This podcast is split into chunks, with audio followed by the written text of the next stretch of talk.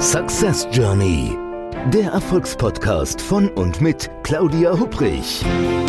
Damit Sie verstehen, warum manche Menschen anscheinend mühelos ihr Ziel erreichen, während andere noch mit mächtigen Stolpersteinen kämpfen. Hier erhalten Sie wichtige Impulse für Ihre erfolgreiche Zukunft.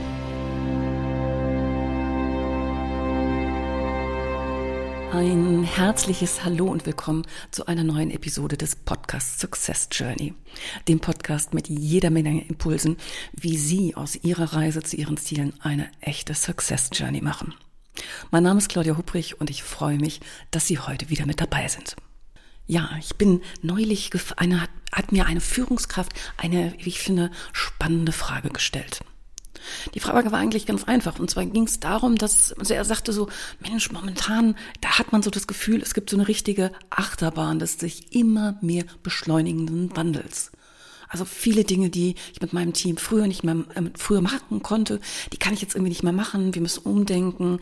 Ähm, wir haben andere Arten der Zusammenarbeit und und gerade jetzt in so einer so einer Krisenzeit irgendwo, also man, er sagte so, egal wo man irgendwo hinguckt, oh, da scheint es irgendwie nur noch Krisen zu geben. Die Menschen werden und sind unsicher. Entsprechend, was muss ich da als Führungskraft eigentlich machen, damit ich in so Krisenzeiten mein Team gut führe? Ja, und dann haben wir uns so zusammengesetzt und haben mal eine Liste gemacht und die würde ich gerne mit Ihnen, den ein oder anderen Gedanken zumindestens, würde ich gerne heute mit Ihnen teilen. Aber anstatt sich jetzt direkt zu fragen, wie führen wir denn eigentlich in Krisenzeiten? Was bedeutet das für Führungskräfte? Lassen Sie uns doch mal mit einer anderen Frage beginnen, nämlich, was ist denn generell der Zweck überhaupt von Führung? Also ich würde sagen, Menschen wollen generell das Gefühl haben, dass ihre Führungskraft sie respektiert ja, und dass die Führungskraft ihnen auch zuhört. Sie entsprechend bei Problemen schützt und sie natürlich auch wertschätzt. Also mit ihnen in einer Verbindung, in einer guten Verbindung steht, die Menschen führt und einbezieht. Ja, und Vielleicht mal ein ganz anderer Gedanke in Bezug auf Führung. Was heißt es denn eigentlich, wenn ich möchte, dass sich mein Team entsprechend wohlfühlt? Also einer unserer ersten Punkte auf der Liste, die diese Führungskraft und ich entsprechend eben zusammen entwickelt haben, waren Freundlichkeit. Ja. Also ich würde sagen, entwickeln Sie Freundlichkeit bis sie zu einer automatischen Reaktion, so im Alltag wird, beruflich wie im persönlichen Bereich. Entwickeln Sie Freundlichkeit, indem Sie großzügig sind, freundlich und auch rücksichtsvoll. Und da ist Aufrichtigkeit vor allen Dingen der Schlüssel. Also behandeln Sie Teammitglieder ja als Menschen, mit denen man sich austauschen kann und nicht jetzt irgendwie als Probleme oder Aufgaben, die es zu lösen gilt streben Sie mal danach, Freundlichkeit wirklich vollständig zu entwickeln, so dass es wirklich zu einer automatischen Reaktion wird. Ja. Und das kann man ganz einfach machen, indem Sie beginnen, unfreundliche Handlungen zu erkennen und sie dann natürlich sein zu lassen und sich wieder auf Freundlichkeit einzustellen. Shanti Feldhahn, das ist eine Forscherin auf dem Gebiet der Freundlichkeit, die hat eine 30-tägige Freundlichkeitschallenge entwickelt, ja, um eben genau das zu erreichen. Und sie stellte dann fest, als sie im Team das äh, in Arbeitsplätzen durchführte, da stellte sie fest, dass sich die Beziehungen signifikant fast um 90 Prozent verbesserten. Und zwar wirklich an jedem Arbeitsplatz und in jeder Umgebung. Es war wirklich ein verblüffend einheitliches Ergebnis. So, und wie geht diese Freundlichkeitschallenge? Ganz einfach. Sie wählen eine Person, auf die Sie sich konzentrieren. Also das kann wirklich jeder sein. Aber naja, je schwieriger die Person ist, desto besser das Ergebnis. Und dann befolgen Sie 30 Tage lang einfach ganz einfache Schritte. Und zwar erstens, immer wenn Sie mit dieser Person zu tun haben, dann sagen oder tun Sie nichts Negatives. Also das gilt jetzt für ähm, leicht erkennbare Handlungen wie Kritik zum Beispiel. Aber das gilt auch für so Verhalten wie zum Beispiel Augenrollen. Ja, oder Nichtbeachtung. Finden Sie positive Dinge, die Sie an dieser Person, ja, loben oder auch bekräftigen können. Und sagen Sie es auch der Person direkt, beziehungsweise sagen Sie es auch anderen Teammitgliedern. Und tun Sie jeden Tag oder vielleicht jeden zweiten Tag irgendwo eine kleine Gefälligkeit oder vielleicht auch eine Großzügigkeit für diese Person. Ja, und diese Forscherin, diese Wissenschaftlerin, die sagte, dass man vermutlich nach wenigen Tagen schon anfängt, der dieser einen Person gegenüber positive Gefühle zu entwickeln. Also klar, wenn Sie jetzt eine besonders schwierige Person sich ausgesucht haben, dann werden Sie ihr gegenüber mit ihr vermutlich nie warm werden. Aber die Erfahrung anderer zeigt, dass sich die Beziehung trotzdem deutlich bessern wird. So, was können Sie noch machen als Führungskraft in so, in diesen schwierigen, disruptiven Zeiten, in denen wir gerade sind? Entwickeln Sie eine Uneigennützigkeit. Also indem Sie nämlich die Ziele derer, die Sie führen, auf echte und auf authentische Art und Weise unterstützen. Selbstlosigkeit ist ja auch quasi das Gleiche. Das beginnt damit, dass sie ihre Mitarbeiter und deren Ziele verstehen und vor allen Dingen auch wissen, wie sie sie wirklich zu guten Leistungen führen können. Erstellen Sie mal eine Liste mit den Eigenschaften und Fähigkeiten, für die Sie bei jedem, jedem Teammitglied eben dankbar sind.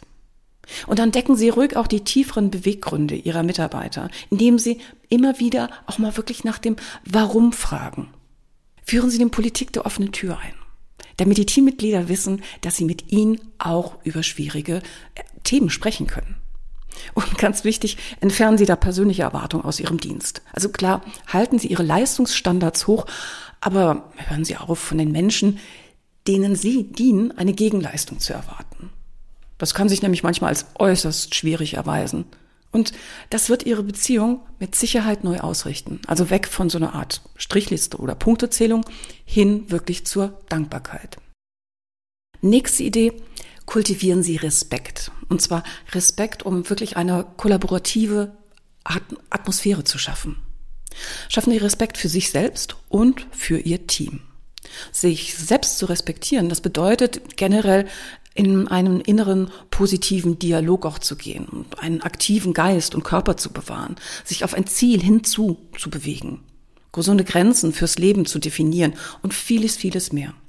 Und übrigens, ihr Team zu respektieren, das bedeutet nicht mit allem einverstanden zu sein, was das Team eben nun sagt oder tut. Es bedeutet vielmehr, den Wert anzuerkennen Suchen Sie deshalb ganz aktiv nach Qualitäten und Verhaltensweisen, die Respekt verdienen und sprechen Sie Ihren Mitarbeitern auch echtes und konkretes Lob für beobachtbare Handlungen aus. Der Respekt, den Sie sich selbst und anderen entgegenbringen, der kommt in Form einer respektvollen Atmosphäre zurück, in der Zusammenarbeit und auch Innovation gedeihen können. Nächste Idee. Pflegen Sie Bescheidenheit. Und zwar Bescheidenheit, um schneller zu lernen und sich besser anzupassen. Entwickeln Sie so eine Demut, indem Sie die Vorstellung auf, aufgeben, dass Sie als Führungskraft jetzt irgendwo alles wissen können oder sollten. Sorgen Sie stattdessen viel lieber dafür, dass Sie wissen, wie Sie die richtigen Fragen an die richtigen Personen stellen können. Ja, also wenn Sie ein Problem lösen wollen, dann müssen Sie in der Regel eine Person finden, die Ihnen dabei helfen kann, anstatt zu versuchen, es jetzt selbst zu lösen. Fragen Sie sich, wer kann das besser als ich? Und lernen Sie von diesen Menschen, indem Sie Fragen dazu stellen, was sie getan haben und wie sie es getan haben.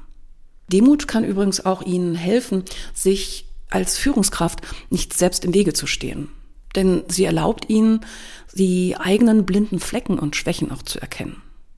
Mit Demut können Sie zu Fehlern und Grenzen stehen. Demut fördert auch Wachstum und Lernen und hilft, Veränderungen anzunehmen. Und genau das ist wichtig in disruptiven Zeiten. Ja, und gewinnen Sie Selbstbeherrschung. Und zwar Selbstbeherrschung, um der Zukunft gelassen entgegenzusehen. Selbstbeherrschung bedeutet, der Zukunft auch mit Ruhe entgegenzusehen. Gelassenheit ermöglicht Ihnen, wirklich effektiv zu kommunizieren. Denken Sie daran, dass die Menschen Sie immer beobachten und sich ein Bild von Ihnen machen. Also je nachdem, wie Sie eben auf schwierige Situationen reagieren. Wenn Sie unter Stress stehen oder angegriffen werden, dann sollten Sie Ihre Selbstbeherrschung aufrechterhalten, indem Sie eben auf Ihre innere Einstellung achten. Das bedeutet, dass Sie Ihren inneren Dialog und Ihre Bezeugung aktiv in eine positive Richtung lenken und Probleme auch tatsächlich als Chancen sehen. Und zwar Chancen für Wachstum. Wenn eine Person Sie angreift, stellen Sie sich vor, wie die Person mit Ihnen kommunizieren würde, wenn sie sich sicher fühlen würde. Das hilft Ihnen dabei, den Angriff als Folge von Unsicherheit zu sehen. Und es kann übrigens auch Ihre eigenen Gefühle von Abwehr zu Besorgnis umwandeln. Denken Sie schließlich daran, dass Ihre grundlegende Aufgabe in dem Raum darin besteht, ja, zu dienen, andere zu unterstützen. Und dass die Art und Weise, wie sie eben andere unterstützen, sich als anders erweisen könnte, als sie es vielleicht geplant haben. Bleiben Sie deshalb also positiv, gerade in Krisenzeiten. Ähm, und positiv heißt, das bedeutet nicht, dass man alles, was man tut, mag, sondern dass man ein lohnenswertes Ziel fest im Blick hat. Dazu gehört, dass Sie wissen, dass Sie immer eine Wahl haben bei den Dingen, die Sie tun. Ja, und auch natürlich bei der Art, wie sie auf Situationen reagieren. Ihre positive Grundhaltung, die belebt wirklich jede ihrer Interaktion und hebt vor allen Dingen auch den Geist, den Spirit des gesamten Teams. Suchen Sie das Beste in Menschen und Situationen. Also das bedeutet jetzt nicht, dass man sich irgendwie so positiv verstellen muss, aber es bedeutet so, die Goldkörnchen auch in der Schlacke zu erkennen und sich auf die Chancen zu konzentrieren. Erwarten Sie das Beste, indem Sie Ihre Denkweise und Ihre Überzeugung aktiv so gestalten, dass Sie sich auf Lösungen konzentrieren, die Ihr Team voranbringen. Geben Sie niemals auf. Bleiben Sie auch in Krisenzeiten standhaft. Und niemals aufgeben bedeutet, dass man sich entscheidet, Herausforderungen und Krisen wirklich auch durchzustehen. Ja, und um dies zu erreichen, da müssen Sie sich über den, Ihren Zweck und vor allen Dingen auch Ihre Rolle im Klaren sein. Und auch darüber, wie Zweck und Rolle, wie das mit ihren Werten und der Vision des Unternehmens in Einklang steht. Achten Sie gerade in Krisenzeiten darauf, auf die Geschichten, die Sie sich selbst erzählen. Stellen Sie sicher, dass sie positiv sind, zielgerichtet und auch willensstark. Achten Sie auch auf den negativen Einfluss anderer. Lassen Sie nicht zu, dass Sie oder andere Teammitglieder dafür empfänglich werden. Ja, und etwas, das sollte man gerade in Krisenzeiten immer tun. Zerlegen Sie große Probleme in kleine Teile. Sie kennen ja vielleicht den Spruch, How to eat an elephant, steak by steak. Bestimmen Sie, was Sie kontrollieren können und was nicht. Und bemühen Sie sich vor allen Dingen um Verbesserungen in den Bereichen, die Sie kontrollieren können. Setzen Sie sich ein Ziel und arbeiten Sie darauf hin. Ein Erfolg übrigens in einem Bereich Ihres Lebens der kann Sie auch in anderen Bereichen anspornen. Nehmen Sie Herausforderungen an. Betrachten Sie jedes Nein als einen Schritt hin zu einem Ja. Und konzentrieren Sie sich auch in Zeiten großer Herausforderungen vor allen Dingen auf das Wesentliche. Gerade in so stürmischen Zeiten, in Krisenzeiten, ist es wichtig als Führungskraft, quasi wie ein Leuchtturm inmitten eines Sturms standhaft zu bleiben. Und wenn Sie das tun, dann schaffen Sie bei Ihrem Team ein unglaubliches Vertrauen das eben auch in Krisenzeiten zu Produktivität und zu Leistung führt. Dabei wünsche ich Ihnen ganz viel Spaß, viel Erfolg. Machen Sie es gut, aber machen Sie es bald. Ihre Claudia Hubrich. Success Journey. Der Erfolgspodcast von und mit Claudia Hubrich. Claudia Hubrich ist Managementberaterin, Business Coach und Managing Partner von Consulting at Work. Sie berät seit mehr als 20 Jahren Menschen und Unternehmen, die sich entweder in Veränderungsprozessen befinden oder sich in solchen befinden wollen. In ihren Vorträgen, Coachings und Workshops gibt sie Impulse für mehr Klarheit, Motivation und Umsetzungskompetenz, damit sie das kleine oder große Stück Veränderung erreichen, welches sie sich wünschen. Und kostenlose Impulse, wie Sie an Ihr Ziel gelangen, finden Sie auch unter www.claudia-hupprich.com. Schauen Sie gleich vorbei.